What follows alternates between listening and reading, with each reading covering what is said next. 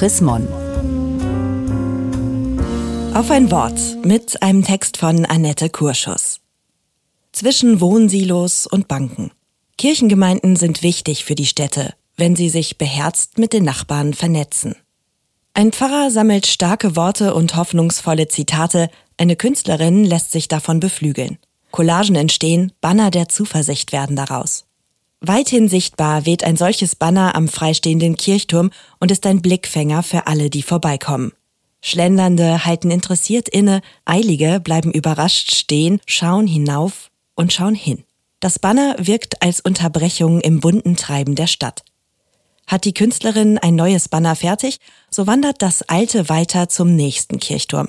Dort halten andere an und inne, um es zu betrachten. Auf diese Weise entsteht am Rande der Bochumer Innenstadt während der Corona-Zeit ein stummer und beredter Dialog der Hoffnung.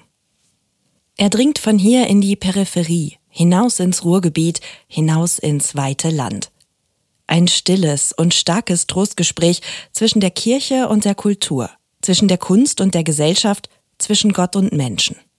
Keimzelle dieses Projektes ist die Friedenskirche in der Bochumer Innenstadt.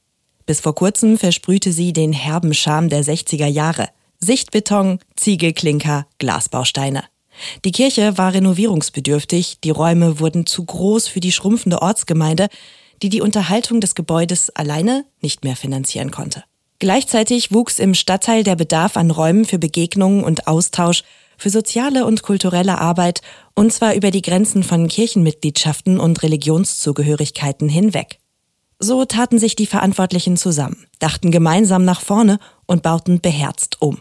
Q1. Eins im Quartier nennt sich der Ort, der daraus entstanden ist.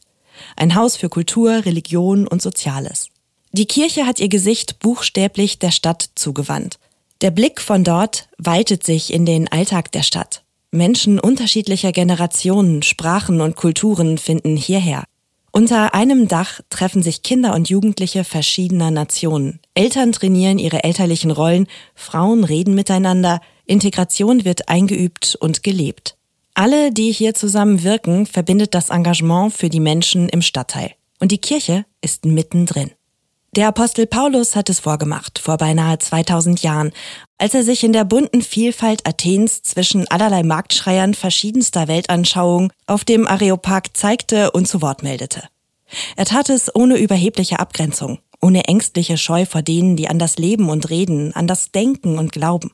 Paulus bekannte sich offen zu Christus und redete klar von seinem christlichen Glauben, so dass andere aufhorchten und neugierig wurden.